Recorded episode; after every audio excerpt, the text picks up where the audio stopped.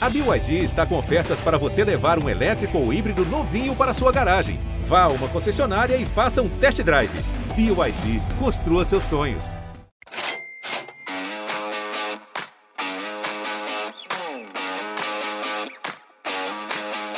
Olá, ouvintes do GE, eu sou Rodrigo Capello e este é o Dinheiro em Jogo. Nós temos clubes sendo negociados neste momento.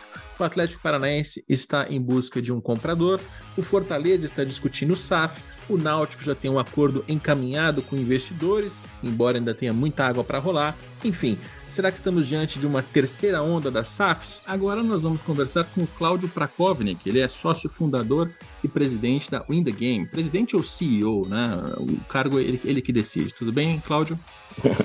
Tudo bem, Rodrigo. Uma honra estar participando com vocês aqui de novo. Prazer estar com o Islam aqui também.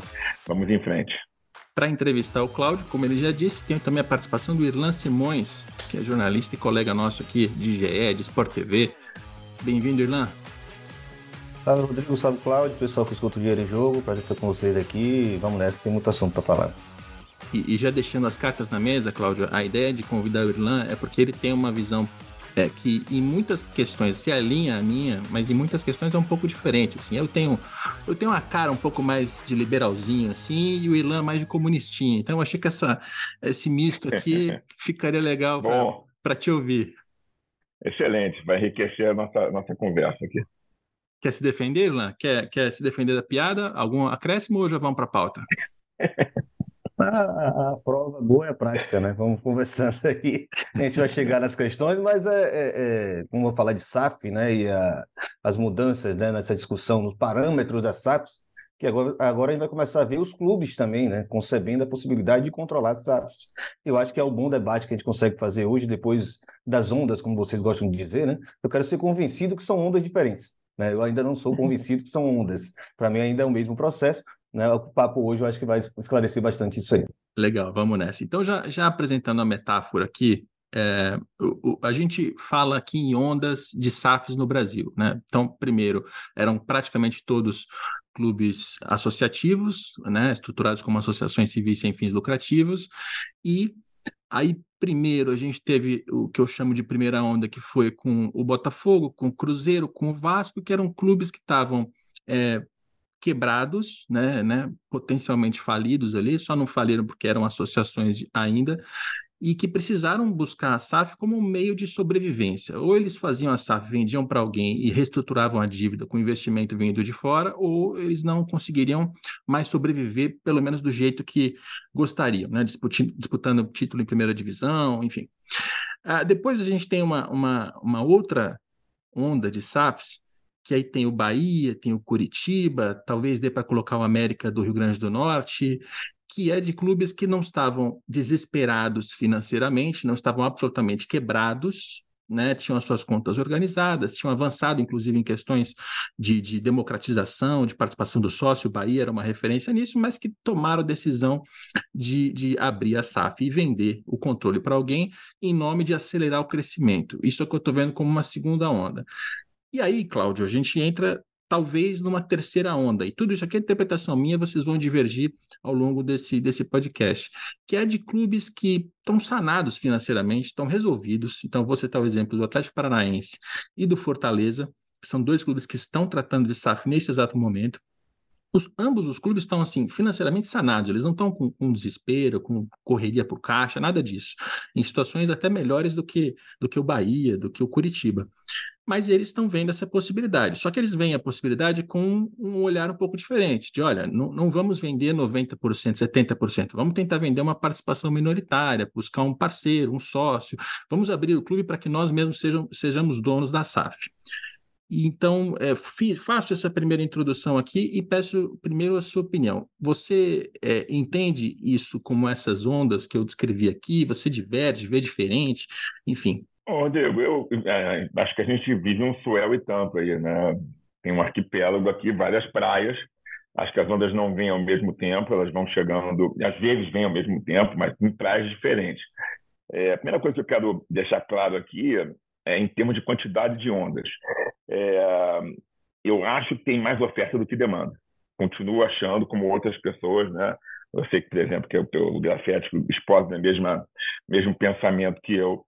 De que tem muito barulho e pouca ação acontecendo ainda no país. O mercado ainda é um mercado imaturo, ainda é um mercado é, que no exterior, principalmente, é, traz ainda muita insegurança, não só jurídica, mas também política.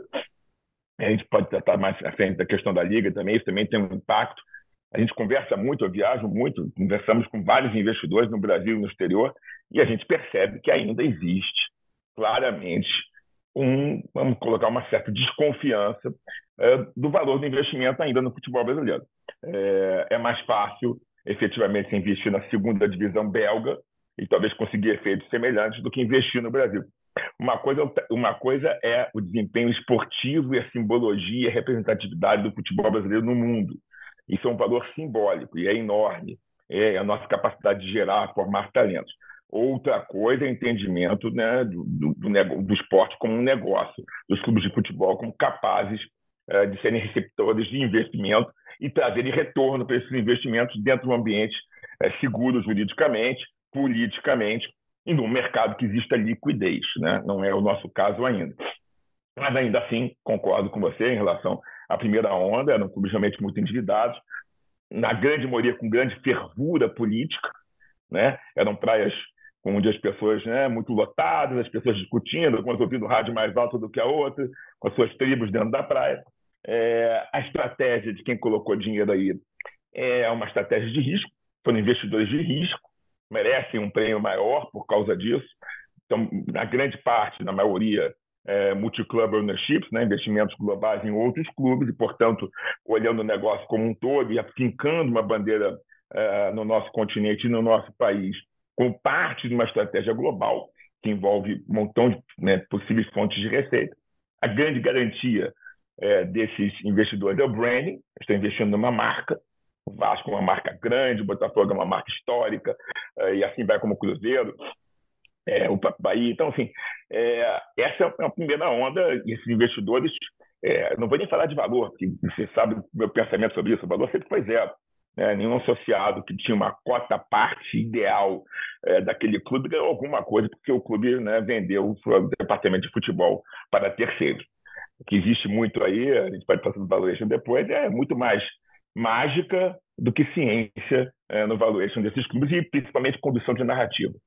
É a segunda onda, aí são praias onde as pessoas se dão melhor, tem menos confusão na praia, não tem muito arrastão, né? são clubes com menor fervor político, efetivamente é, com dívidas menores, é, e foi bem colocado no caso do Curitiba e do América. É, eu acho que a estratégia aí, e, esses, e essas operações muitas vezes não são claras para quem analisa externamente, envolvem certas garantias reais, né, com vínculos imobiliários, poucas pessoas sabem disso. É, são, o, o, prazo de saída e, e entrada e saída costuma ser menor, nos outros o prazo é bem grande. É, as pessoas existe claramente uma visão de formação de talento e venda de jogadores, uh, existem essas garantias reais e acho que a tendência aí numa quando existe um mercado de liquidez esses clubes vão ser mais fáceis de serem remediados. Não é à toa que um dos investimentos, no caso do Curitiba, feito por um private equity, que tem um prazo de investimento e um prazo de desinvestimento já previsto no seu estatuto. Essa, essa terceira onda, ou essa terceira praia onde bate essa onda, é, dos clubes que não tem muitas questões políticas e não tem é, endividamento, é, ela é inédita.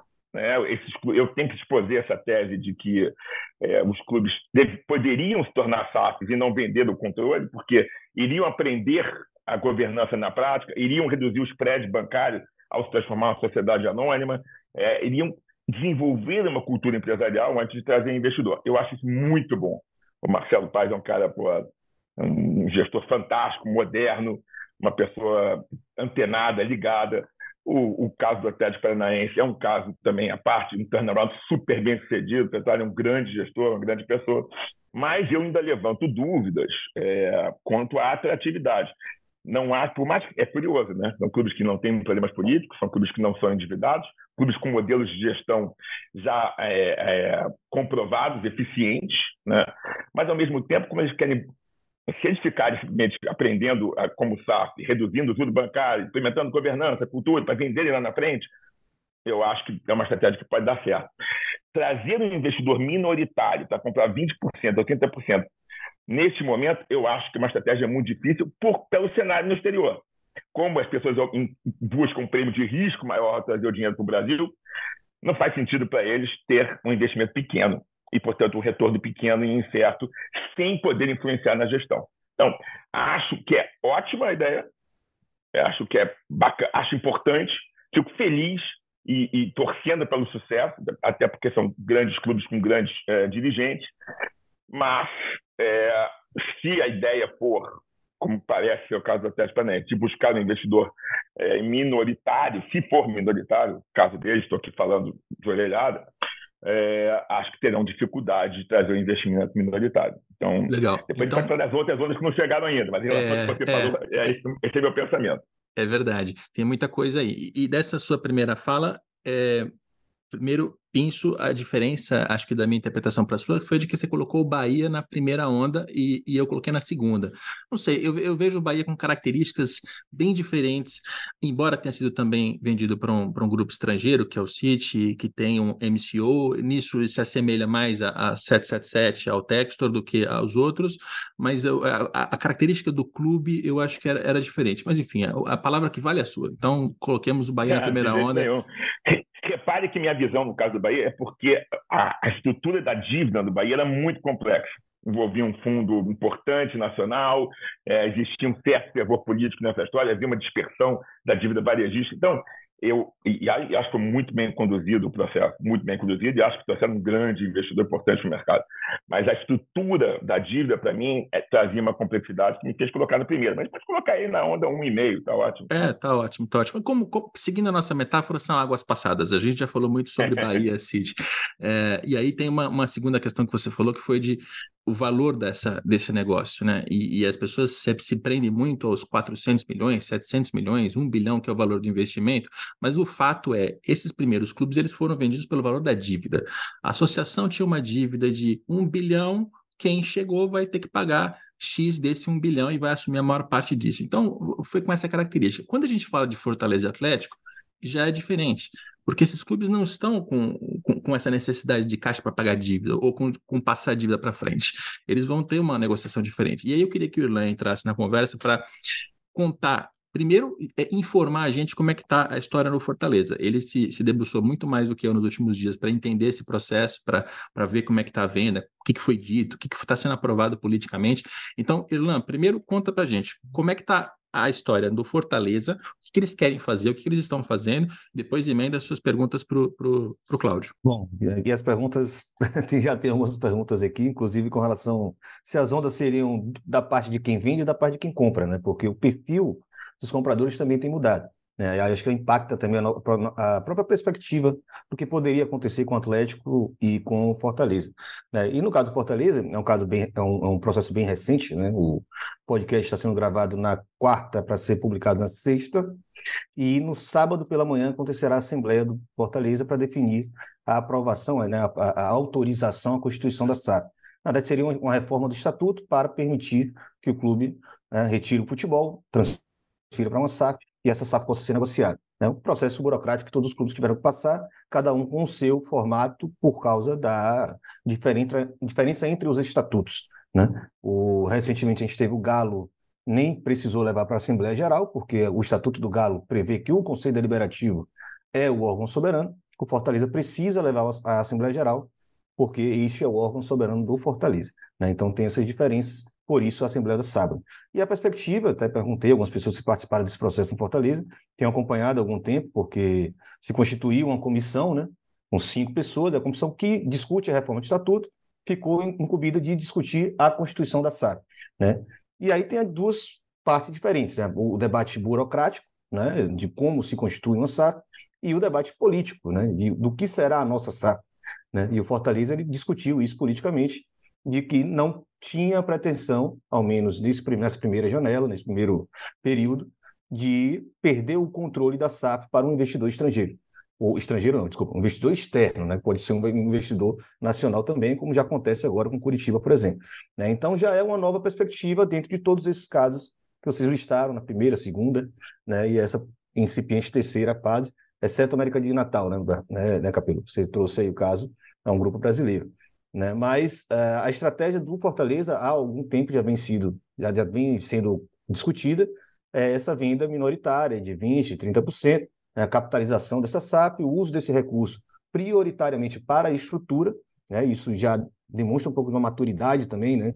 de não pegar esse, esse dinheiro e torrar todo ele em contratação, em salário, que é uma coisa muito comum no futebol. Na verdade, é a, a história do futebol, basicamente essa, né? Dinheiro entra, dinheiro sai e nada se produz enquanto legado. E o Fortaleza, por ter essa. É, é uma história é, bem complexa, bem diferente o caso do Fortaleza, né? Eu vou tentar ser breve, né, para não estender, afinal o, o, o, entrevistado é Cláudio, mas é, é, o Fortaleza foi um clube que passou oito anos na Série C, né? E aí isso é muito paradoxal, porque ao mesmo tempo que é uma tragédia um clube do porte do Fortaleza passar a Série C, ele sempre foi o grande clube da Série C um clube com uma grande torcida, com um grande estádio disponível, com muitos sócios. Então, ele quando ele passa para a Série B e logo imediatamente já vai para a Série A, que é numa sequência de dois anos, é um clube com as contas um tanto mais arrumadas do que a média da Série A. Pelo menos dos clubes do mesmo patamar, né? Os clubes do Nordeste, os clubes fora do eixo. Então é muito interessante observar como o Fortaleza consegue, nos anos seguintes, manter um pouco dessa organização em um nível esportivo muito alto, né? o mais alto da história do futebol do Nordeste nos pontos corridos, e hoje eles já conseguem pensar esse salto. Né? Assim como o Bahia também pensou, né? o Cláudio é, tem uma leitura sobre a dívida do Bahia como é, uma estrutura mais complexa e tal, mas não era um clube que estava com a corda no pescoço como Vasco, Cruzeiro e Botafogo. Né? Isso é um fato. Então, encontra esse grupo gigantesco, o maior grupo de multiclube do mundo, tudo bem, e acredita que esse é o caminho do sal. O Fortaleza pensa o contrário. Não vamos vender 90%, vamos vender 30%, e nós mesmos aqui vamos organizar a casa. Claro que isso aí, acho que o Cláudio também pode tocar um pouco nesse assunto, porque participou politicamente de clubes, né? É, a estabilidade política ajuda muito a pensar nisso, né, é, é, um, é um clube muito tranquilo, né? É um clube que funciona muito em paz. Não à toa o presidente se chama Marcelo Paes e já foi eleito duas vezes. Se deixar é pudesse, era eleito mais outras vezes. Né? Então, é um já líder. deixa esse, é, é, e aí então eu deixo essa provocação. A estrutura também, o clube se democratizou, é muito renovado, né? A, a, as fontes que eu tenho, por exemplo, são pessoas de 25 anos, 28 anos, que estão hoje discutindo e pensando o clube. Então nós estamos falando de uma geração nova de torcedores que é muito mais conectada com a realidade atual do que né, aqueles antigos conselheiros. Então aí a provocação que eu deixo, Cláudio, já nessa primeira oportunidade. É, você fala que acha difícil essa estratégia de 20%, 30%, tudo bem. Mas no futebol europeu, por exemplo, tem sido muito comum né, alguns fundos, especialmente de private equity norte-americanos, né, como Ares, Arctus, uh, a CVC também estava pensando em entrar com capital de clubes ou só com direito de transmissão, né, participar como um agente nesse negócio do esporte, mas não necessariamente com controle de clube, que é considerada a parte mais difícil desse negócio. Né? O dinheiro até circula, mas gerir um clube é muito difícil. Você acha que talvez nessa girada dessa terceira fase, né, e com o exemplo do Fortaleza, com um clube tão organizado, né, não seria possível atrair esse, esse tipo de investidor? Bom, ótimas colocações, Erlan. É, primeiro, falando aqui especificamente do Fortaleza, primeiro tem que dar um parabéns. As associações, as associações são clubes, são, são políticas, né? e é preciso pessoas competentes e políticas, hábeis politicamente. O Marcelo, além de competente como gestor, é hábil politicamente, é uma pessoa admirável. É, e ele fez o processo mais transparente, como eu sempre defendi, de dentro para fora. Isso é, ele promoveu a discussão interna, ele trouxe pessoas para falar, ele ouviu correntes diferentes, ele é, definiu, ele ouviu e, de, e conduziu um processo para que os associados, conselheiros, a torcida se manifestassem, ouviu todos os stakeholders e, e chegou nesse momento dessa Assembleia de sábado. Quer dizer, ninguém fez com a transparência e a tranquilidade, até porque podia ter essa tranquilidade dado a situação financeira e política do clube, como o Fortaleza fez. Então, é um processo exemplar de discussão e condução. Eles começaram pensando numa venda maior, decidiram, nesse momento, nem vender. É, esse é um ponto. Não, essa questão da venda minoritária esteve na discussão interna dentro do Fortaleza. A gente sabe que é uma intenção, é uma possibilidade, mas o que está sendo levado, e foi até falado né, nas últimas entrevistas dele, é que nesse momento como eles entendem que o valuation pode aumentar com a liga ou com outros eventos que podem acontecer, eles acham que nem é o momento de fazer uma venda minoritária. É lógico que isso pode mudar, é, mas é a intenção deles, é o, é o, que é manifestado nesse momento. É, mas tem uma outra coisa aqui, dois outros pontos que eu queria colocar. Primeiro que tudo bem, você pode constituir uma SAF interna do clube e buscar vender 30%. Acho que vai ser difícil uma venda minoritária nesse momento, porque o investidor coloca, quando olha para o Brasil, investidor externo principalmente, quando ele olha para o Brasil, ele olha como um lugar com prêmio de risco. Isso é, como não existe liquidez ainda, quando você colocou bem, bem colocado os mercados na Europa, a pessoa faz um investimento num clube, coloca 20%, 30%, porque ele sabe que vai ter saída para o dinheiro dele. Não vai ser difícil ele arrumar um comprador para o stake dele, para a parte dele, ou, se no caso ser cotado em bolsa, na própria bolsa de valores. Então, o, o item, né, o princípio mais importante nessa história é a liquidez. Sem liquidez não tem mercado. Mercado é um lugar de compra e venda com liquidez. Né? Se você entra com uma ação na bolsa e não tem liquidez, não acontece nada com ela. A cotação dela fica parada. Então, não existe ainda. Nós não temos um mercado secundário. Alguém que comprou um clube, reestruturou e vendeu.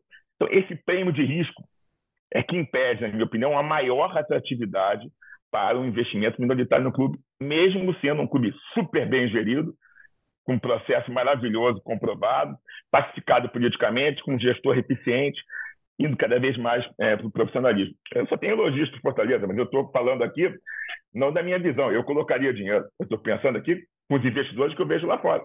Porque eles pensam num prêmio de risco. Para ter prêmio de risco, tem que ter controle e, principalmente, para poder é, buscar o retorno que você quer para o seu capital.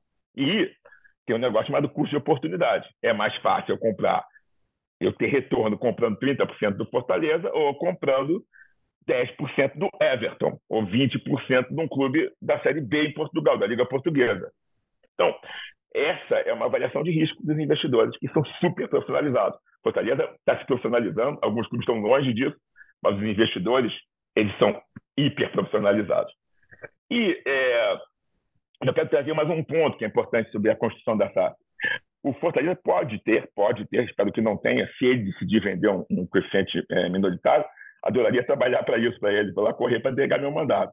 É, é, mas se ele tiver dificuldades nesse sentido, é, ele tem um, um, novo ativo agora, que são as ações da SAF em garantia. Então, em vez de uma operação de equity, como a gente chama, né, ele passa a ter uma operação de dívida. Então, ele consegue tomar um dinheiro muito mais barato por ser uma sociedade anônima bem gerida, com histórico, com tudo que ele fez até agora. Ele vai reduzir os prédios bancários, pode levantar um empréstimo point para fazer os investimentos que ele quer fazer no saneamento do clube, principalmente investimentos em infraestrutura, né, tecnologia e até investimentos em jogadores, pagando juros muito mais baixos, dando em garantia as ações da SAF. Então, isso eu acho que é um grande elemento que tem que ser considerado nessa inteligente é, operação, desse inteligente ato né, que, o, que o Fortaleza está fazendo agora, que, é, que a minha, estrategicamente, é uma bola muito dentro, muito dentro mesmo. São dois pontos que, que eu até queria explorar um pouco mais. Primeiro, a questão da liquidez, que, que é interessante porque quando a gente fala de, de SAF e de, de venda, o torcedor, o jornalista, a gente está muito olhando para o ativo em si, né? A gente está muito olhando para o clube em si, se ele tem dívida, não tem, uhum. tem ativo, não tem, tem estádio, é competitivo, pá, onde é que estão tá os potenciais de crescimento. Mas a gente sempre olha a gente olha para o clube, a gente não olha para o mercado. Você está dizendo é que só vai ter negócio com, com valores interessantes, ou só vai ter negócio, ponto, se tiver um mercado, se tiver gente querendo Perfeito. comprar e vender. E a gente sabe que tem gente comprando agora, já são as primeiras ondas.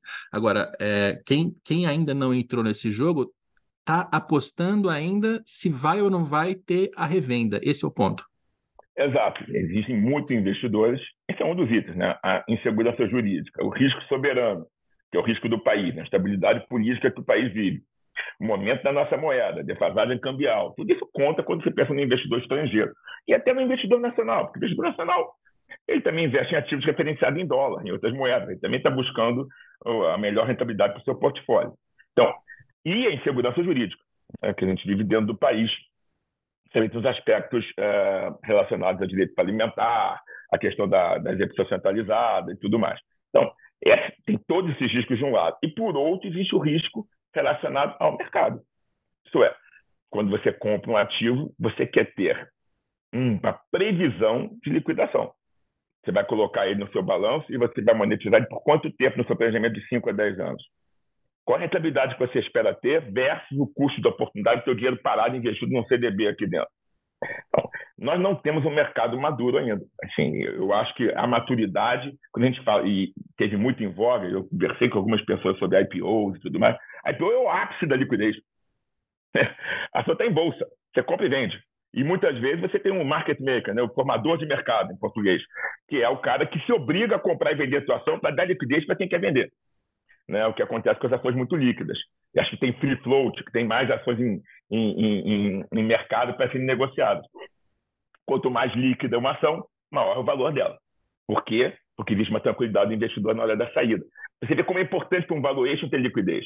Então, quando o investidor coloca dinheiro aqui, ele está querendo um prêmio de risco. Para esse tipo de operação, principalmente com clubes que têm um branding, né? É, ele vai dizer, bom, quando eu vou sair, de que forma? Ao saber que pô, não tem como sair, bom, eu vou ter o papo colocar, mas eu vou querer, vou, vou pensar numa rentabilidade muito maior. Então, para pensar na rentabilidade maior, eu quero ter a mão no guidão. Né? Eu vou dizer com que eu vou investir, que eu não vou investir, vou parar de investir agora porque não está me dando retorno, vou vender jogador no momento que eu quero vender. Então, esses são aspectos que têm que ser considerados pelos clubes, inclusive, quando trazem propostas de investidores. É preciso, a gente já falou sobre isso, né? saber quem é o investidor e quais são os propósitos do investidor para ver se eles são compatíveis com os sonhos uh, dos clubes que estão né, na parte de venda, por assim dizer. Uh, só voltar um pouquinho da questão do, da, dos benefícios da SAF do Fortaleza que você enxerga hoje como, por exemplo, um instrumento que outros clubes provavelmente não terão, que, que caso não criem SAFs, né, mesmo com perda de controle ou não, a venda de controle, né, vamos falar assim, uh, que seria essa possibilidade de ir ao mercado, conseguir crédito e ter como garantia a própria, né, o próprio capital da SAF, vamos dizer assim, né, colocar isso lá pendurado no contrato caso você não retorne o pagamento, né, você não pague a, a, o que você pegou emprestado, o, a, a, fonte do dinheiro vai lá se tornar né, dono de parte do, da, da SAF do clube. Né? Isso uhum. tem acontecido muito, inclusive, com clubes né, que já, estão, já têm essa estrutura há muito tempo. Né? É o caso do, do, do Elliott no, no Milan, né? isso tem sido recorrente, na verdade. Inclusive, talvez tenha sido o case, o case que tenha gerado essa, essa onda de compradores norte-americanos no, no, futebol europeu. Né? Tem gente que entende Verdade. que foi uma, uma, uma, porta de entrada, né? não à toa. O Elliott vendeu muito bem o Milan para o, o, fundo Redbird, né? 1,2 bilhão de, de euros não é qualquer coisa, é muita grana, um dinheiro que era muito raro no futebol. Mas aí é uma outra onda, né? Então aí eu falo, já pulo para o outro lado. Né? E, e, se considerando né, essa nova realidade, você mencionou lá no começo, multiclub ownership, tem muito grupo ainda expandindo. Claro, alguns vão ficar pelo caminho, porque não vão ter capacidade né, de se estruturar com oito, sete, nove clubes, como alguns já estão chegando, é, mas outros são muito mais poderosos, são muito mais estruturados, vão de fato conseguir né, atingir um nível City Group, mesmo sem ser um fundo soberano, como é o caso do Citigroup. Vamos falar assim, porque brincar de multiclube sendo um fundo soberano é mais fácil. Né? Sendo um fundo de private equity é um pouco mais difícil. A, tá conta precisa fechar, né? a, conta do é, private equity é. precisa fechar. A, precisa do fechar, soberano né? não necessariamente. tem é muita gente cobrando, é. tem autoridade financeira cobrando, né? Isso tudo vai aparecer daqui uns 5, 6 anos, sem dúvida. Vai, vai pipocar muito. Mas em se tratando, por exemplo, de uma perspectiva futura muito óbvia, né? Hoje você entra no, na SAF do Fortaleza como minoritário, imaginando que no futuro, muito provavelmente, um desses grupos vai novamente mirar para o Brasil como um lugar de formação de jogadores de talento em escala industrial. Né? E considerando, por exemplo, né, o, o, grupo hoje que controla o Newcastle, eles já falaram publicamente, são dois fundos norte-americanos e um fundo soberano. Né? Nós temos ali o, o, o misto de todos, né? uma, uma pizza bem dividida ali. É, e eles falam que eles já almejam um multiclub que não seja com propriedade total, seja um multiclub com investimentos pontuais para abrir né, esses canais de diálogo e favorecer transferências mais, mais uh, baratas, vamos dizer assim que permitam encaixar ali dentro do, do orçamento do clube, não ferir fair financeiro, tudo isso que impacta hoje o futebol europeu uh, há, algum tempo. Né? Então, talvez, se a gente pensasse por a perspectiva, talvez não fosse algo que fosse, fosse é, provável para o futuro, né? A entrada de um investidor minoritário hoje, já mirando que os multiclub units ainda estão em expansão e continuarão em expansão? Será? acho, que é, acho que é uma possibilidade, mas é, quando a gente pensa em investimento, é, você, você, precisa de cases para você, você aportar a sua tese. Né? Esses cases todos aconteceram lá fora. Então, como não existe nenhum case aqui no Brasil, fica difícil você, principalmente como você bem colocou, para os fundos de private equity que têm clientes, né, né, cotistas nos seus fundos, fica difícil você comprovar para eles essas teses. É, o, a operação é, do Curitiba foi uma operação super bem feita, por exemplo, é um fundo de private equity, é, mas ela exigiu uma certa garantia real para que ela acontecesse. É, eu acho que a gente, eu acredito muito no mercado brasileiro. Eu não tinha aberto a empresa, né, para começo de conversa. Eu acredito muito, mas eu acredito de que as coisas acontecem no seu tempo. Não é à toa, por exemplo, que é, os investidores. Nós temos o Texas, é verdade. Vamos pensar nos barões da mídia, é, os donos de clubes é, NFL, NBA, os grandes barões do clube de bilionários dos Estados Unidos. Eles ainda não olham para o Brasil. Não olham por quê? Primeiro, porque para eles o negócio, para valer a pena, tem que ser um negócio de mídia, de entretenimento. Nós não conseguimos chegar atingir esse, esse, esse objetivo de ser realmente uma, uma está realmente inserido como uma atividade no mercado de entretenimento. E porque eles não conseguem compreender o Brasil direito. Não conseguem compreender.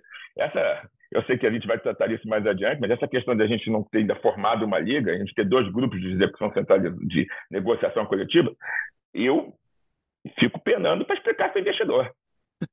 Não é fácil. Cara, mas como assim? É, não se entende. Aí, mas, mas qual é a vantagem, então? É, não é, tem, porque. Quer dizer, mas vem cá, mas a visão é no produto, é na competição? Não, continua focada para os clubes. Então não mudou nada, né? É, ficou mais fácil o negócio. É difícil. Então, assim, a gente ainda está, a gente está se formando.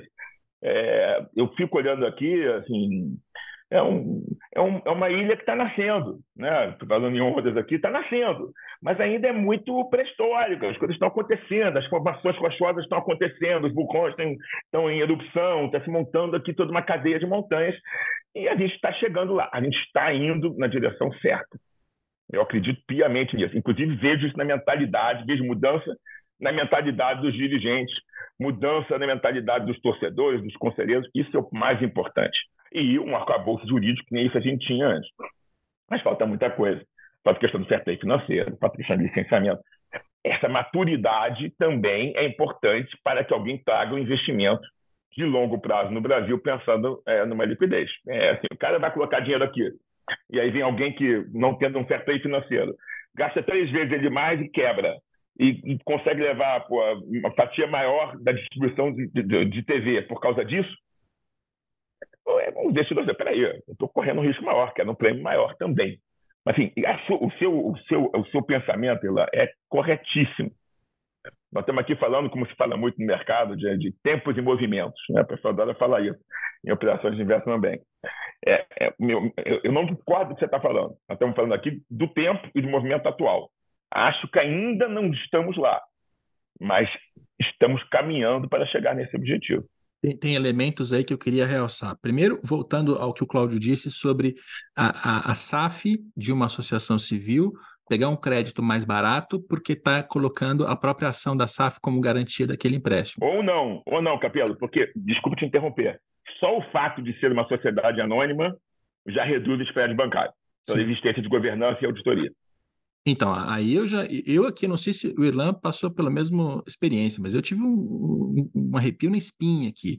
Porque quando a gente fala de Fortaleza, fica tudo muito mais fácil de, de tratar, porque a gente está falando de um clube que é realmente responsável, assim, eles estão com uma, uma, uma gestão muito sólida e muito tranquila já há vários anos. Agora, quando eu, eu olho para outros clubes, dirigentes, a gente conhece aqui as nossas figuras, pegar um empréstimo dando é, uma, um equity como garantia, amanhã ou depois, os clubes começam começam a ser fatiados por, por credores, assim, banco BMG, ban... eu estou citando porque o BMG empresta muito dinheiro para clube, né? O, o, BMG, se isso estivesse valendo no futebol brasileiro, já poderia ser dono de metade da primeira divisão, assim, tranquilamente, se não de 100% do capital, de uma boa, né? É. É verdade, mas com governança, o, o Conselho Fiscal talvez não aceitasse uh, que ele tomar, que ele fatiasse tanto ou se alavancasse demais. Isso, é o que eu sempre falo: SAF é meio, não é fim. Nós não temos uma garantia de que o Conselho Fiscal vai ser eficiente, que o Conselho de Administração vai ser independente, mas é o que a lei prevê. Uhum. Se o Conselho de Administração for independente, eficiente, se o Conselho Fiscal realmente existir, se as empresas forem devidamente auditadas por auditores sérios e responsáveis, você tem mais chance de que situações como a que você aventou não aconteçam e, portanto, reduzam os créditos bancários. Mas é, grandes empresas quebram, é. porque são mal geridas. É, e aí tem o, o, que o Irlan falou, que eu achei bem interessante também, que é a, a visão que já começa a aparecer no mercado europeu de que o investidor, em vez de formar uma rede de clubes em que ele é dono de 100% ou 90% de vários clubes, ou seja, ele é detentor do controle de vários clubes, ele pode comprar participações aqui e ali. Então ele pega 10% do Newcastle, 30% de outro clube, 40% de outro, e não necessariamente com o controle ele faz negócio. O que você está dizendo é que do que você conversa com investidores, e, e só para fazer um disclaimer para o nosso ouvinte, por que, que a gente está ouvindo o Cláudio em relação a isso? Porque, diferente de mim e do Irlan, o Cláudio está no mercado buscando esses investidores num, é. numa, numa, numa base regular. Você está em contato com essas pessoas, é por isso que a gente está conversando contigo. O que você está dizendo aqui, por enquanto, essa visão ainda não, não apareceu no Brasil. Não, não apareceu. É uma visão, é inclusive uma estratégia financeira, né? Aquela coisa de diversificação de risco. Você coloca um pouco em cada um dos ativos você faz uma espécie de uma garantia, um hedge, como a gente chama, e busca uma, uma carteira, ao mesmo tempo, mais protegida, mas com uma rentabilidade interessante. No Brasil, quer dizer, ainda não se vê desta forma, porque quanto mais, é, minor, vamos colocar, em português é esquisito, mais minoritário, mas quanto menor for a participação é, societária numa SAF, mais e menos influência você vai ter num eventual, é, num possível evento de liquidez, menos chance você vai ter de liquidar suas operações. É, você é um acionista pequeno numa empresa, é, um pequeno na outra, pequeno na outra, pequeno na outra, com pouco poder de mando, e simplesmente se não vou vender isso nunca, e você vai ficar com minoritário aqui para o resto da sua vida, é, a não ser que você tenha né, uma opção de compra ou uma opção de venda, alguma coisa nesse sentido. São operações muito difíceis de serem realizadas é, é, o ponto-chave continua sendo mesmo liquidez. A gente não tem essa liquidez, a gente vê investidores, muita curiosidade sobre o Brasil, é o país do futuro, sei. É, às vezes o futuro chega, acho que no futebol vai chegar, mas as pessoas querem saber, querem entender, estão querendo colocar dinheiro, mas a gente tem, a gente tem mandatos aqui no Win Game, a gente não faz só isso, mas a gente tem mandatos aqui, é, tanto de buy side quanto de sell side, e eu, eu não sei, sinceramente, a gente manda pitch para 40 fundos lá fora, às vezes, é, e mais 20 no Brasil. O retorno não são dos 60, não tem 40 dias, opa, quero olhar. Não é o que acontece. Tá. Mas todo mundo diz assim: manda o teaser, manda o material, o prospecto preliminar, que eu não vou abrir o jogo para todo mundo, cara tem que ter algum tipo de interesse. Uhum. Todo mundo tem interesse, todo mundo tem curiosidade, mas poucas pessoas querem passar ainda para a fase adiante. É um mercado. Há muito barulho sobre isso. É muito, e, e eu, até o Ilan fez essa, essa questão sobre se é da onda ou da praia. A questão é, é, tem muito mais oferta do que demanda. Tem, tem muita praia querendo receber onda. Só que as ondas não estão chegando para todas elas. Não está chegando para a maioria. E vocês acham que é fácil. Ah, beleza, vou vender meu clube aqui. Gente, quem pensa dessa forma está pensando de maneira amadora. E o outro lado da mesa é tudo menos amador. Então há um desequilíbrio de forças nessa hora. Né? É verdade. Só fazendo uma tradução de meia dúzia de termos aqui, buy side é o lado de quem está comprando, sell side é o lado de quem está vendendo. Então, quando o Cláudio diz que tem é, é, mandatos de um lado e de outro, é porque seja o clube que está querendo vender, seja o investidor que está querendo comprar, ele te procura e fala, me ajuda a fazer isso. Então, isso está tá claro. Pitch é a apresentação comercial que você manda para o mercado. o nosso ouvinte que não fala inglês precisa entender também, Cláudio. Tem razão, tem razão. É, é, é a apresentação comercial. e, aí, aí. e aí tem uma. É, eu estou fazendo um tradutor aqui. Mas e, e, tem uma questão que você falou que eu queria. É, e assim, fazendo de novo um disclaimer, o Cláudio não é é, não está ligado nem a Tricorp nem ao Curitiba. Então, se não quiser responder essa pergunta, não tem nenhum problema. Mas é alguém que está informado do mercado, está acompanhando. Quando você falou que no caso do Curitiba a operação foi feita com uma garantia real, o que, que isso significa? Que, que, mecanismo é esse? Não, significa dizer que integra os ativos, eu não vou poder abrir mais, até porque eu não estou mandatado para falar sobre isso, nem tenho é, autorização para tal, mas que entre os ativos que estão envolvidos na SAF existe, existem ativos imobiliários. Basicamente isso. Um, um ativo imobiliário é um ativo é um ativo que traz muita garantia. Né? É aquela coisa, tem gente que coloca dinheiro na bolsa, tem gente que coloca dinheiro em, em imóvel. Por que, que o, o, investidor conservador coloca imóvel? Porque o dinheiro fica parado. Né? E esse, e esse enquanto uma ação você pode ter hoje e amanhã pode não tê-la, porque ela caiu, o imóvel costuma ser um, um, embora não você não tenha grandes lucros com ele, ele te dá uma segurança de uma necessidade de liquidez você efetivamente é, utilizá-lo para pagar dívidas. Haja visto como se transformou a operação do Cruzeiro, quando o Ronaldo exigiu, é, no meio dessa transação toda, a questão dos, uh, do, do Ninho da Raposa 1 e 2 como parte da operação, como garantia. Por quê? Porque um ativo imobiliário, um ativo que a liquidez não é rápida, mas, ao mesmo tempo, ele não deprecia de valor. Ele está sempre ali. Então, ele dá mais segurança para quem coloca o dinheiro. Mas não estou dizendo, voltando ao Curitiba, que a operação foi feita por causa disso. O que eu disse é que a operação fica mais segura quando existem ativos imobiliários envolvidos. O Vasco, por exemplo, não colocou, até onde eu sei, nenhum ativo imobiliário. É, o investidor, portanto, vai exigir sempre um prêmio maior né, pelo risco. O risco dele aumentou. Então, ele vai querer ter uma saída melhor nesse sentido. Vai ter, talvez ele seja mais duro nas negociações, talvez ele queira reduzir os custos, ele vai controlar isso melhor, porque ele está menos garantido em relação aos investimentos que ele está fazendo. Isso e eu vou aproveitar. Cada um de nós. Eu vou aproveitar que a gente está falando de Paraná. Eu conversei com, com o Mário Celso Petraglia, tem uma entrevista que eu vou publicar é, junto desse podcast, inclusive o nosso ouvinte vai encontrar, o leitor do GE também vai encontrar o podcast, enfim, vão ser conteúdos casados. E, e perguntei muito sobre planos, o que, que eles estão fazendo. Eles estão, inclusive, no, no roadshow nos Estados Unidos neste momento, buscando investidores.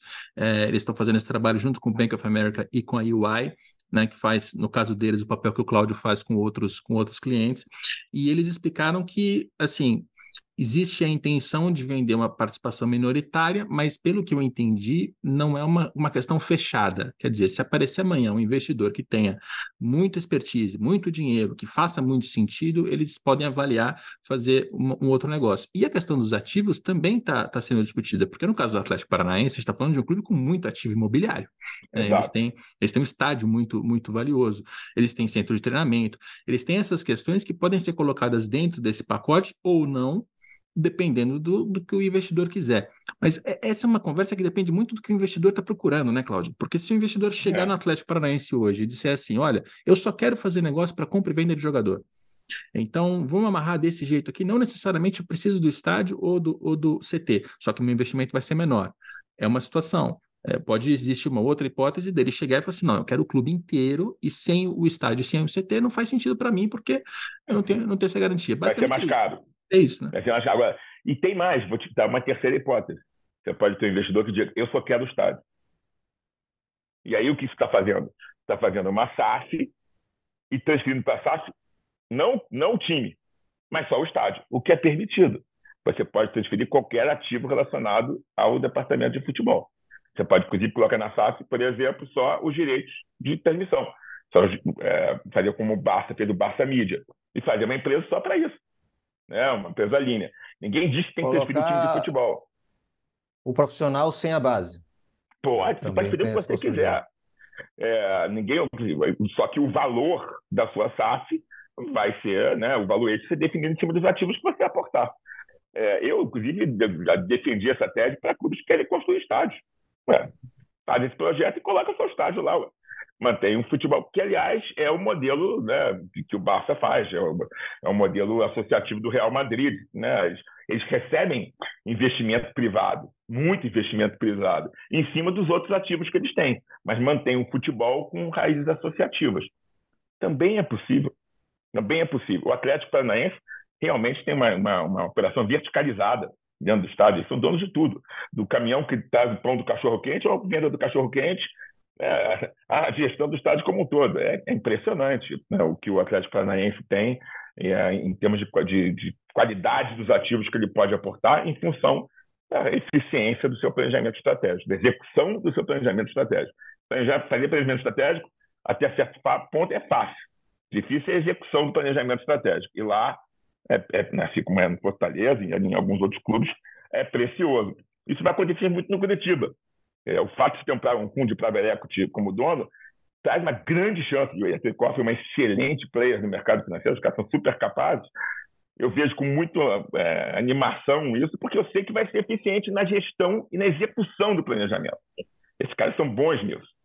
é, e acho que o Curitiba e a torcida do Curitiba vai se beneficiar desse tipo de investidor. Muito bem, eu quero mudar de assunto daqui a, daqui a pouquinho para falar de liga, para a gente ter um olhar mais de ecossistema, porque tem tudo a ver com, o SAF, mas eu queria que o Irlan fizesse perguntas incômodas.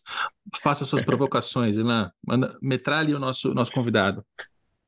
Não, não vai ser tão incômoda, não, mas é uma, é uma provocação de alguém que está dentro do mercado e também tem uma perspectiva como um investidor, né?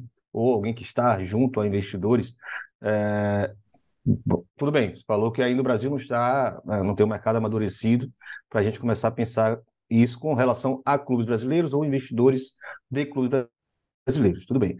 Mas uh, a lógica do multiclub, né, essas redes de clube, já estão assim, bem disseminadas na Europa, o crescimento é vertiginoso, né, não teria números agora precisos, mas depois o Capelo pode fazer um compilado para a gente, só para fazer uma, uma ideia básica de que de 2014 para cá, são quase quatro vezes mais clubes envolvidos em rede de multiclub, muitas vezes com três, quatro outros grupos de multiclub investindo no mesmo clube. Então, assim, tá, o cenário está bem complexo e a gente também teve aí a liberação da UEFA de que todo mundo pode jogar juntos competições continentais. Então a tendência é que vá mais ainda. O único entrave era você ser obrigado a tirar um clube seu da Champions. Hoje você não precisa mais, os dois podem jogar juntos na Champions. É, e aí isso tem gerado uma sede muito grande do mercado. Né? E quando você tem uma sede muito grande do mercado, você também tem um outro lado de analistas de mercado, né? economistas, que também entendem que isso muitas vezes deixa de ser né, um investimento estruturado, uma tese consolidada, para se tornar um hype. Né? O mercado também atua de certas vezes Adoram com, hype. Com modismos, né? adoram hype. Né? Então há uma desconfiança muito grande que esses tantos fundos, você falou que, que mandou o pitch aí para 40, 40 grupos de fundo de investimento. Talvez sejam até mais que estão envolvidos hoje com o futebol. A gente já perdeu a conta, está difícil até monitorar isso, quem gosta de acompanhar o tema. É, e existe também uma perspectiva de que muitos desses grupos eles é, querem comprar o máximo de clubes possível, é, empacotar isso e tentar vender de uma vez só naquela fase que o mercado começar a se concentrar, que também é uma tendência comum do mercado, se tornar oligopólios. Né? E no futebol isso pode ser que aconteça mesmo, até pelo custo que é manter um clube de futebol. Né? Essa sangria que até hoje não aprenderam a estancar na gestão do clube de futebol. Como, como Cláudio Prakovic, da Win the Game, lê esse movimento e como ele sugeriria para esses uh, investidores norte-americanos uh, pensarem melhor sobre essa situação, se vai mesmo, se é assim que vai funcionar, se é muito arriscado, se não há espaço no futebol para isso. A provocação é mais ou menos essa. Eu acho, primeiro, que os multiclubers no tipo são diferentes. Né? A gente, quando manda para 40, podia ter mandado para 100. Mas eu mando para 40 que eu acho que são mais adequados, por exemplo, para aquele clube, em função do tamanho do investimento, do tipo de investimento, é, da qualidade do investimento, dos objetivos do clube. Realmente existem muitos. É, e eles têm estratégias distintas. Né? É, assim, é difícil você imaginar é, e assim, saber exatamente onde o multi-club ownership está ganhando dinheiro. Você tem que juntar o balanço de todos os clubes e entender principalmente os negócios acessórios envolvidos no multi-club ownership. Existe estratégia de poder, de liderança, existe estratégia de influência, é, tem as questões relativas à mídia. Então, assim, é difícil precisar o dinheiro muitas vezes ele é contado, às vezes ele não é contado, sim, ele é percebido. Né? Ter uma rede de influências, ter poder nesse mundo é, do esporte traz dinheiro, traz dinheiro. Ah, o cara colocou dinheiro ali, a fundo perdido. Não é a fundo perdido, ele está ganhando dinheiro em algum lugar. Eu, eu é, sou do mercado financeiro, né? banqueiro minha vida inteira. Eu não acredito em free lunch, em lanche grátis é, eu acho que sempre tem um interesse econômico, é, mesmo que oculto, mas envolvido nessa história como um todo. Então é difícil entender. É, o que eu sei é que, como as pessoas que são sérias no seu multi-club ownership, quando eles fazem seus investimentos, eles têm que ter mobilidade. Então, eles têm que ser capazes, de vez em quando, de trocar seus ativos, conforme mude a maré do mercado, conforme mude a hype. Se algum momento a hype for América do Sul, muito desse multiclub ownership vão começar a vender seus ativos na Europa e vão vir para cá. Tomara que chegue. É, não chegou ainda, mas tomara que chegue. Então, é, e a gente tem que saber que muitos desses, alguns, muitos eu não vou dizer muitos, mas alguns desses, como em qualquer mercado, Uh, existem pessoas que são é, bons investidores, têm motivo, motivações sérias, adequadas, são capazes, e existe as pessoas que estão alavancadas. Alavancagem, quando foge do controle, gera um fenômeno conhecido como bolha. Né? Você vai investindo, investindo, investindo, vai transferindo recursos entre os clubes, entre seus investimentos, e aí se tem um engasgo e você para de pedalar, né? é um castelo de dominós que cai. Existe, existe esse risco no mercado. Não é porque é o mercado de futebol, porque existiu isso na área imobiliária, existiu isso na área de criptomoedas, existiu isso na área de tecnologia. As bolhas existem em mercados. Qualquer mercado tem bolha.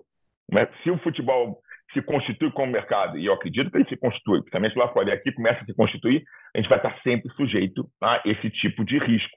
É um risco eminente do mercado.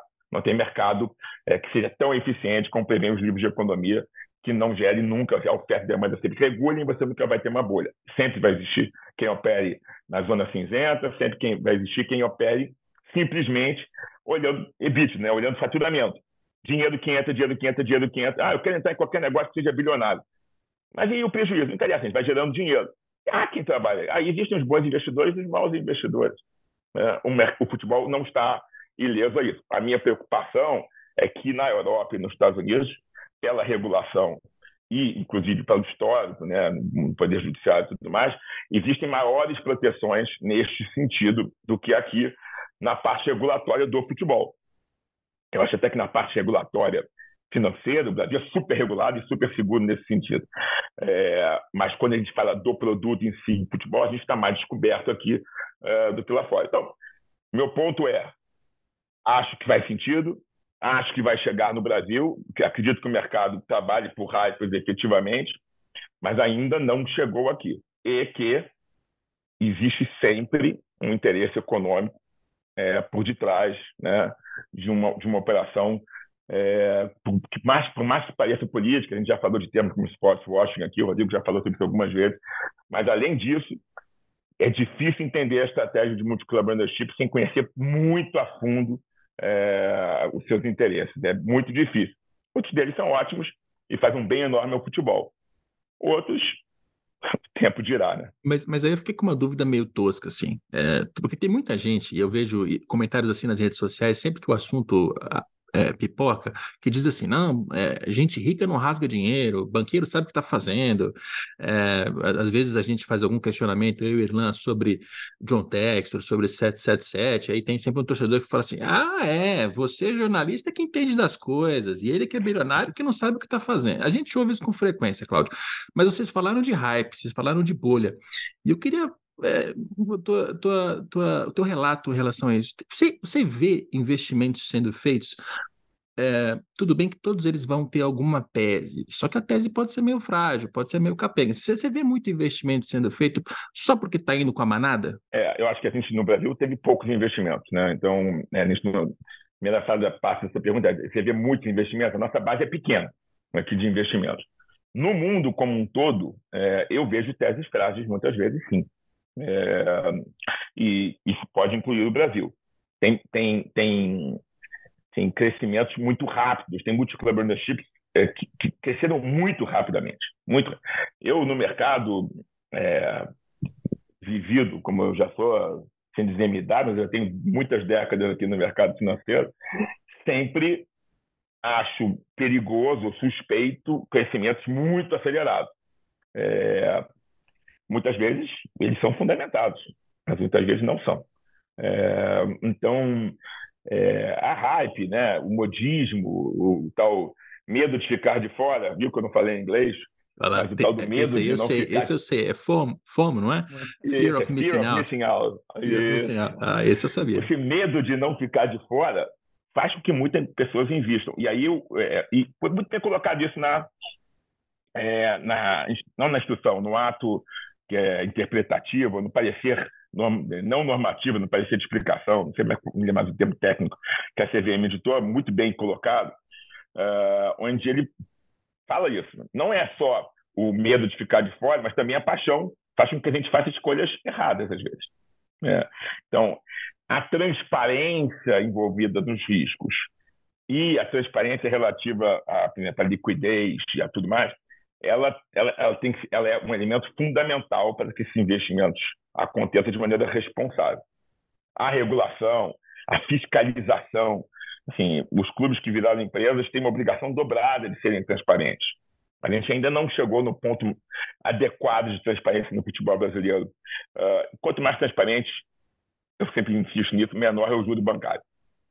A gente não chegou nesse ponto de diminuição de risco por causa disso. Então, assim, eu, eu acho que a gente vive aqui uma euforia, é, que já deu uma reduzida agora. Né? Em momentos de euforia, de vez em quando a gente precisa de um amigo para dizer para a gente: peraí, cara, talvez você esteja. Você acabou de conhecer a moça, já vai casar? Peraí e tal. Então, essas coisas acontecem. É bom ter gente. Né? Eu acho que esse é o papel. É, estava falando, o pessoal olha para vocês com descaso. Esse é o papel de vocês. Esse é o papel de vocês, que é fazer essa pergunta que você fez para mim, é provocar, é porque às vezes um amigo tem que chegar para quem está apaixonado e levantar os riscos imanentes que estão envolvidos é, nesse relacionamento. O mercado do futebol não é diferente dos outros mercados. Todos os mercados têm risco, têm, têm suas bolhas, têm os seus maus investidores, têm as pessoas mal intencionadas, e compete ao regulador tomar as medidas necessárias para proteger quem? Os investidores. É isso. Ou e os ativos. É. Ah, Me corrigir. Você, você, você quase perdeu o Irlan, Cláudio. Você quase, quase perdeu o Irlan. Quase. Tem que, proteger, tem que proteger o clube, não o investidor. O clube. É, e a você torcida, fez... os stakeholders. Né? Ele fez uma longa fala ali que está bem na linha do que eu falo, tá? A gente está concordando muito, viu, Cláudio? Então, Olha aí, tem alguma coisa mas... errada. Tem que fazer alguma coisa. O Capelo não convida mais a gente junto. Fica muito, muito chapa branca, né? Mas vamos lá, agora é, falando sério. É, é, a gente tem hoje no Brasil uh, um grupo chamado 777 Partners que está tentando já adquirir o Everton, né? Um, é um dos grupos que tem crescido muito rápido também.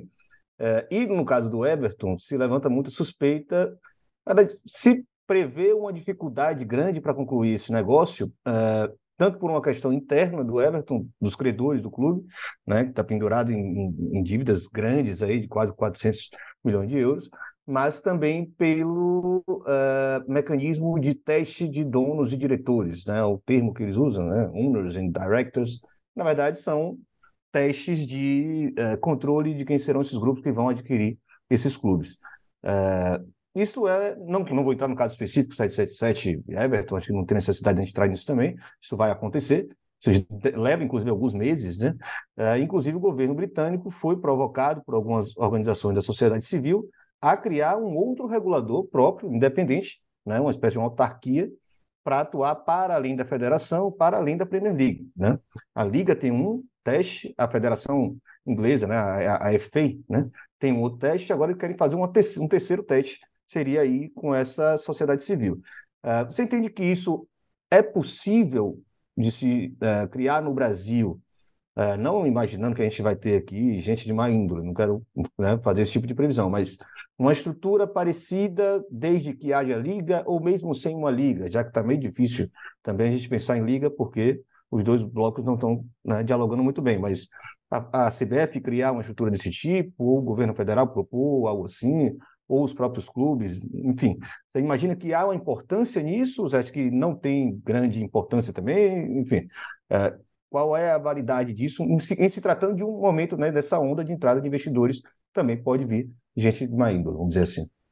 Não, eu acho é, é o caso da 777 é interessante, eles realmente têm crescido muito rápido. Eu tenho uma ótima impressão deles, tive algumas conversas já com eles. Eles, como são fundos, eles têm cotistas, então eles têm uma governança muito própria é, o que acho que dá mais segurança para o investidor. É, então, definitivamente não estava me referindo a eles quando eu falei de crescimento rápido, não. Mas o meu, eu acho que a tua preocupação é muito séria. E eu concordo que isso tem que existir. É fundamental. É uma dos assuntos, é um, uma das questões relevantes para que o investimento venha para o Brasil. Porque o investidor também quer ter essa segurança de com quem ele está convivendo ao lado é para proteção do investidor sério.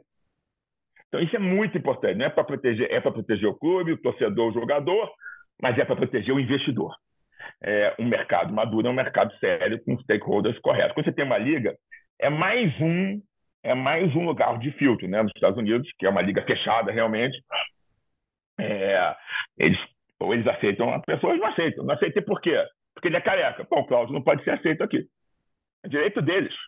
Agora, nos outros países, a UEFA tem a dela, a própria Liga tem a dela. Quantos, quantos, quantos canais, forem, camadas forem necessárias para esse controle, para esse, a gente chama em inglês, de background check, que é checagem do histórico, é, quanto mais você tiver disso, melhor para o mercado, é, para a maturidade do mercado.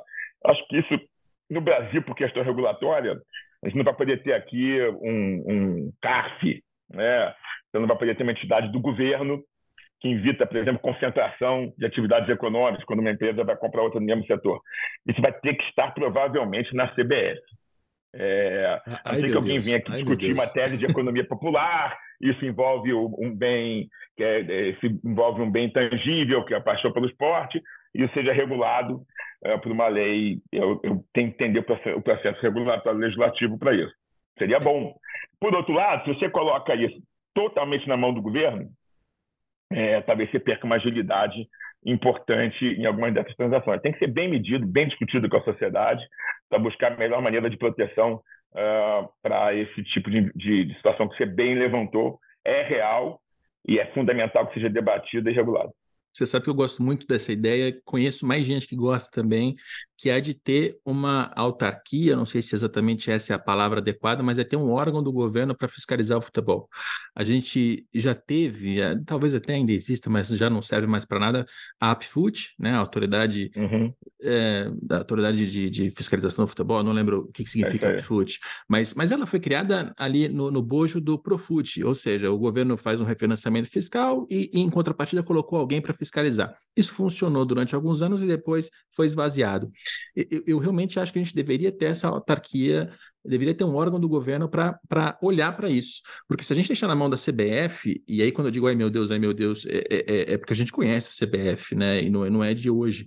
Quer dizer, é uma, é uma entidade que é privada, que vai muito bem na sua, na sua gestão, nas suas finanças, tem muito dinheiro sobrando, mas que é altamente politizada e que, e que toma suas decisões. A gente vê isso, o torcedor está tá vendo título de 1937 reconhecido como o título brasileiro, mesmo os títulos anteriores a 71 também foi uma decisão política. É uma entidade altamente politizada, na qual eu não confio que ela vá fazer uma, uma leitura racional e, e, e fria de, de mercado de futebol.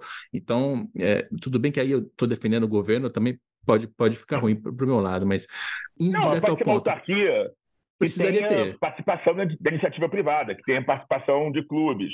Você pode pensar numa entidade que tem essa representatividade e, portanto, a partir daí, uma legitimidade para tomar esse tipo de decisão. Você pode fazer, e você pode basear, e a grande segurança disso é a regulação ser bem feita, a legislação.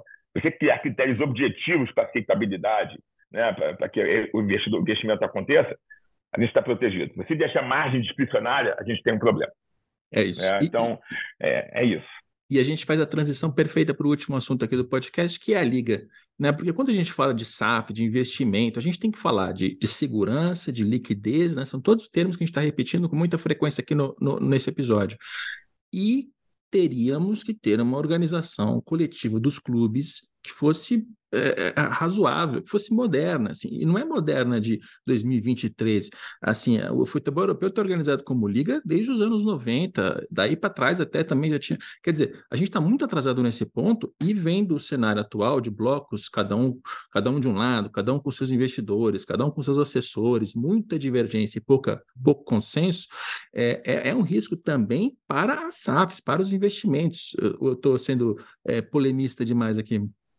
Não, eu acho que é um risco, mas é um risco de tempo, é, assim, na minha opinião. Assim, eu, não vejo a liga vai acontecer. É, não vejo como não acontecer. Mas era para ter acontecido antes. Quando alguém faz um investimento, ele difere esse investimento do tempo e busca rentabilidade no tempo. O tempo aumentou. E tempo perdido é tempo não recuperável. Né? Você vai lá na frente, vai começar depois do que deveria ter começado e vai buscar seus retornos. É, é um mercado e, e, e contribui para isso o fato de que é, nós vamos ter grupos de, de blocos de negociação separados num mercado super desafiador. Né? A questão do streaming, a questão da TV fechada, o mundo em revolução buscando a melhor maneira. Na verdade, os valores né, não estão nem aumentando né? É, precisamente, eles estão sendo divididos. E quando você soma, eles ficam, na melhor das hipóteses, no mesmo lugar. É... Num mercado desafiador, quanto mais unidos as pessoas estiverem, mais importante. E mais ainda, quanto melhor for o seu produto, maior, evidentemente, é melhor, maior vai ser a sua valorização. O foco continua sendo nos clubes, né? e não na competição, não no produto. Isso diminui valor. E como a gente falou que todo investimento requer né, um prêmio, o prêmio que atraiu muita gente no primeiro momento aqui foi a Liga Iminente. Vai sair agora, eu vou receber isso rápido, que ano que vem. Eu já entro aqui agora já bota a mão no dinheiro. Quem colocou dinheiro agora colocou como dívida. Então, clubes que poderiam, que estavam imaginando que iam receber receitas adicionais, receberam aumento da sua dívida. Vai estar no balanço quando você for fazer seu balanço do ano que vem. Então, assim, sobre o cenário econômico, né, o financeiro não, porque o caixa entrou, mas sobre o cenário econômico, teve até uma depreciação de alguns balanços de alguns clubes. É, é uma pena, eu acredito, tenho certeza que a Liga vai acontecer. Quanto mais a gente debater o assunto, quanto mais é, a gente tiver é, é, essas SAFs aqui, porque você traz um, um, uma negociação, um, um pensamento mais racional, mais voltado para um resultado, e é evidente que para o resultado a Liga é necessário, mais rápido a gente vai chegar no objetivo de ter uma liga única no Brasil aqui, com foco na competição, com foco no produto, pensando em fair play financeiro, pensando em licenciamento, pensando em inovação, em tecnologia. Tem muito que se fazer para que a gente chegue no que a gente sempre comenta aqui, com a correta e necessária inserção do futebol no mercado de entretenimento. É fundamental que isso aconteça. Enquanto isso não acontecer no futebol, os outros esportes é capaz de chegar lá antes. Né? Você vê movimentos importantes no vôlei, é, na própria liga de, de futsal, é, tem os esportes, as pessoas já estão buscando, tem surgido esportes novos, como você bem colocou no seu último podcast que eu assisti, né, do X1. Então, a necessidade de olhar para o produto já foi percebida. Se o futebol, quanto mais tempo o futebol demorar para olhar para dentro e, e, e, agir de, em conformidade com, essa, com esse imperativo, ele vai ficar para trás em relação a outros esportes que estão conseguindo se movimentar de maneira mais rápida. Mas eu mantenho meu otimismo, porque assim, eu converso com os dirigentes e eu sei que esse detalhe está por pouco, vai acontecer, mas lamento que não tenha acontecido ainda. Eu ia te perguntar exatamente isso, Cláudio. Qual é a sua, a sua sensação pessoal? Porque eu aqui, pelo menos, cobrindo, e eu estou cobrindo isso com muita ênfase, eu até eu apuro muito mais do que eu publico, porque é, é, é essa, essa realidade. Mas eu fico variando aqui entre o puto, o desiludido, o, o desesperançoso, assim, é, ultimamente é, é, um, é um tema que está me dando muita irritação, cara, muita irritação. Você ainda consegue ter otimismo? Eu consigo ter otimismo. É, eu acho que a gente vai ter essa liga pé chutar, vai ser no ano que vem, o que vai fazer com que o campeonato que vai ser organizado, dependendo de que em que trimestre vai acontecer no ano que vem, infelizmente vai ser 2025 ou 2026, né? Então a gente vai perder um tempo importante em termos de retorno para o investidor, em termos de melhorias para o consumidor, né? Em termos de, de melhoria do produto é, para que o torcedor também seja beneficiado. A gente está perdendo um tempo, é tempo perdido mesmo, né? não um tempo guardado, um tempo perdido. Mas eu me mantenho otimista, porque todo e qualquer dirigente que eu converso, imagino que você, se você perguntar para ele se a liga é um imperativo lógico, todos eles vão dizer é. Uhum. Então, se é um imperativo é, lógico, é. Mas, isso, mas isso é muito isso é muito doido, porque o discurso de todos é: queremos uma liga, precisamos, sabemos disso. Mas a prática, eu, eu vou dar um, um caso é, concreto aqui. O, o Fluminense está negociando, o, o, Fluminense tem inclusive o BTG como, como um assessor para a estruturação da SAF, está estudando o mercado, está tendo reuniões, está tratando disso com o BTG. Então a gente sabe que o Fluminense tem uma inclinação, no mínimo, para estudar o assunto da SAF. Aí a gente olha a situação do Fluminense. Dentro de campo está uma maravilha, está indo bem. Fernando Diniz, semifinal de Libertadores. Eu não estou falando de campo aqui. Vamos falar aqui de, de, de dinheiro e de negócio. Ele está num bloco de negociação em que ele vai ceder 20% dos direitos de transmissão pelos próximos 50 anos para o investidor.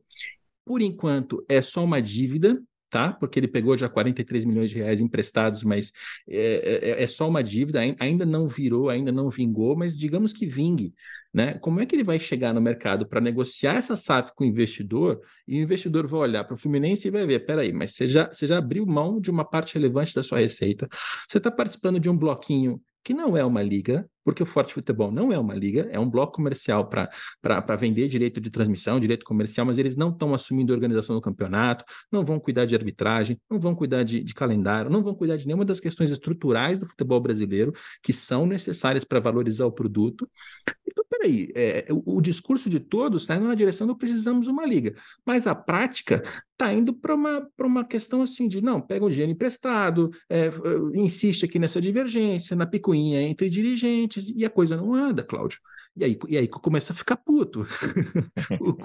é, eu entendo que a estratégia do dia a dia do clube ainda há uma distância, mas eu acredito que a, que a, que a coalizão, né, o que vai transformar os blocos de carnaval de uma escola de samba, vai envolver aí a união também dos investidores.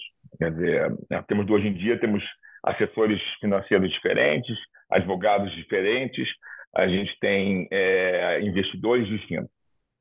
É, eu acredito que essa, essa união, é, essa coalizão vai acontecer primeiro é, entre os investidores que também estão alinhados com o mesmo princípio que nós aqui, do racionalismo e do maior retorno do seu investimento.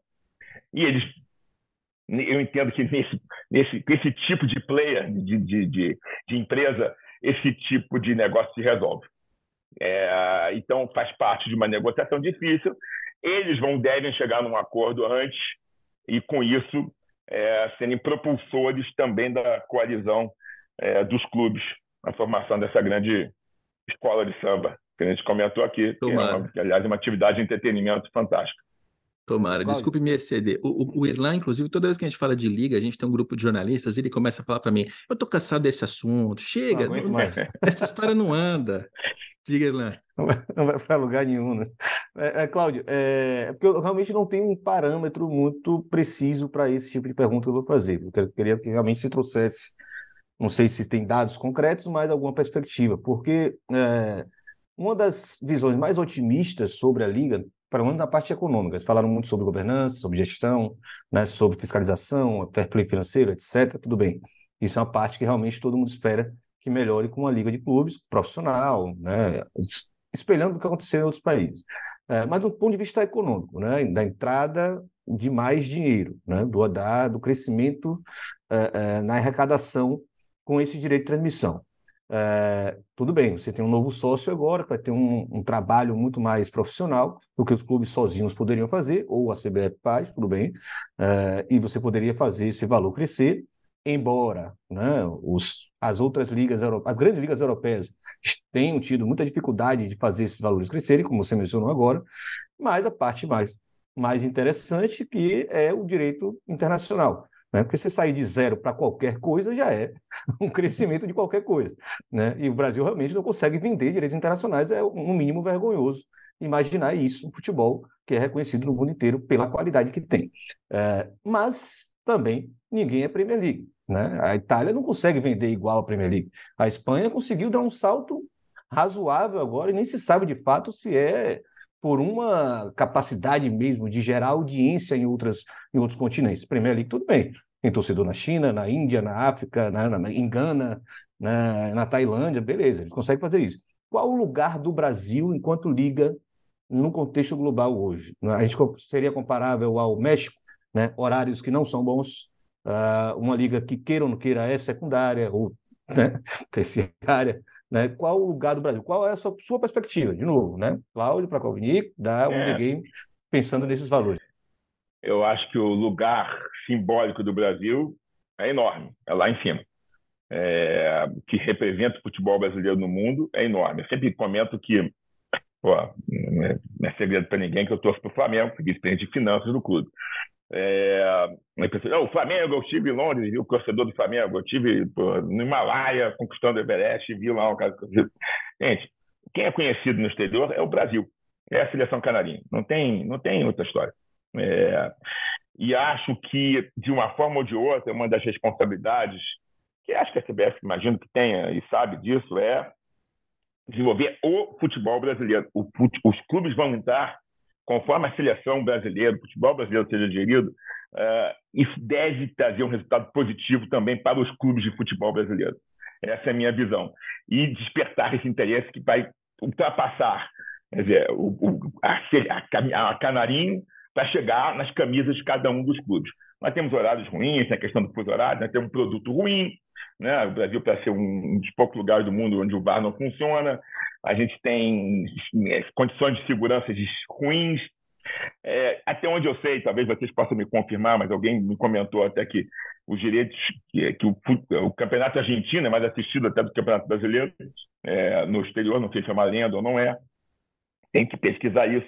Então, assim, nosso desafio é fazer com que a nossa realidade se aproxime do, do valor simbólico do futebol brasileiro. A gente, ao contrário de outros países como o México, é, a gente tem um tamanho mundial. Então, isso nos aproxima é, de chegar, a gente faz com que a gente possa chegar mais rápido a também é, uma valorização do nosso campeonato. Então, um trabalho bem feito aqui, um trabalho bem feito no México, nós vamos chegar antes por, pelo, pelo valor simbólico do nosso futebol. Mas, em termos do que temos que fazer, eu não acho que a gente esteja muito distante do México. É, talvez o mercado do México seja até mais maduro em alguns momentos. Né? O mercado do México é um mercado, é até uma onda que eu acho que está por vir, como outro programa a gente fala, que é essa das empresas investirem nos clubes. É uma coisa que acontece muito no México. Né? Isso faz com que o ecossistema se fortaleça uh, em torno dos clubes uh, de futebol.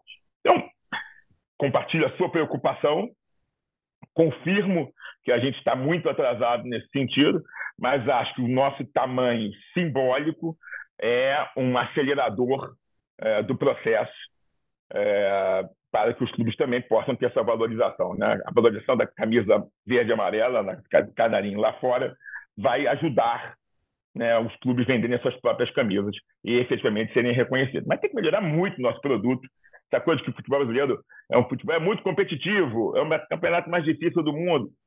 Não vende, efetivamente. Ah, você vai ver a Premier League, a competitividade é gigantesca também. E você vê um, o, o, o, time da 13ª colocação jogar contra o time da 14ª colocação, e é ótimo o jogo, porque o produto é bom. A questão não é quanto competitivo. Se você tiver 20 clubes ruins competindo, vai ter nenhuma atratividade. Né? Você tem que ter 20 clubes bons competindo num horário bom, num estádio bom, gramado bom, com regras corretas, com aplicação da regra de maneira adequada, e a gente vai chegar lá. A gente vai chegar lá. Eu mantenho meu otimismo aqui é, eterno, a gente vai chegar lá. Tomara, tomara. Cláudio Prakovnik, sócio fundador da Win the Game, WTG, muito obrigado pela participação aqui no podcast. Bom, prazer. Primeiro, Capelo, você é um dos poucos casos que você acerta meu sobrenome. Isso já me deixa muito feliz. E uh, eu adoro o seu programa, fico super honrado de participar. Foi ótimo nossa conversa, muito bom estar conversando com o Irlan também. Estou sempre à disposição de você e, do, e dos seus ouvintes.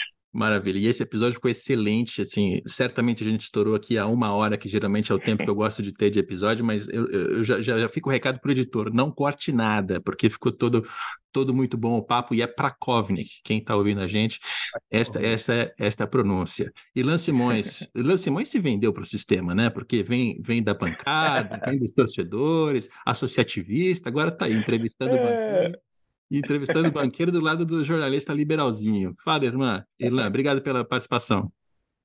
Eu te puxo para o lado de lá, você me puxa para o lado de cá, rapaz. A gente vai falar sobre, sobre outros assuntos de arquibancada também daqui a pouco. Né?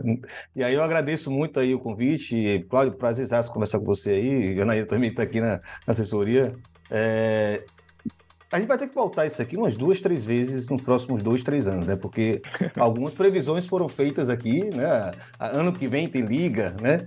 E eu já estou aqui há uns dois anos achando que daqui Você a pouco tem liga. É, a gente conversa de novo. Aí o Rodrigo me chama de novo aqui para a gente cobrar as previsões de Cláudio Prakovic. É isso aí, é isso aí. Um puxa mais para o centro daqui, outro puxa mais para o centro de lá. Eu espero que você que esteja ouvindo a gente também tenha é, iluminado, se informado e também ficado um pouco mais centrado em relação às suas expectativas em relação ao futebol. Esse é o nosso Dinheiro em Jogo e a gente volta na próxima sexta-feira com mais um episódio inédito.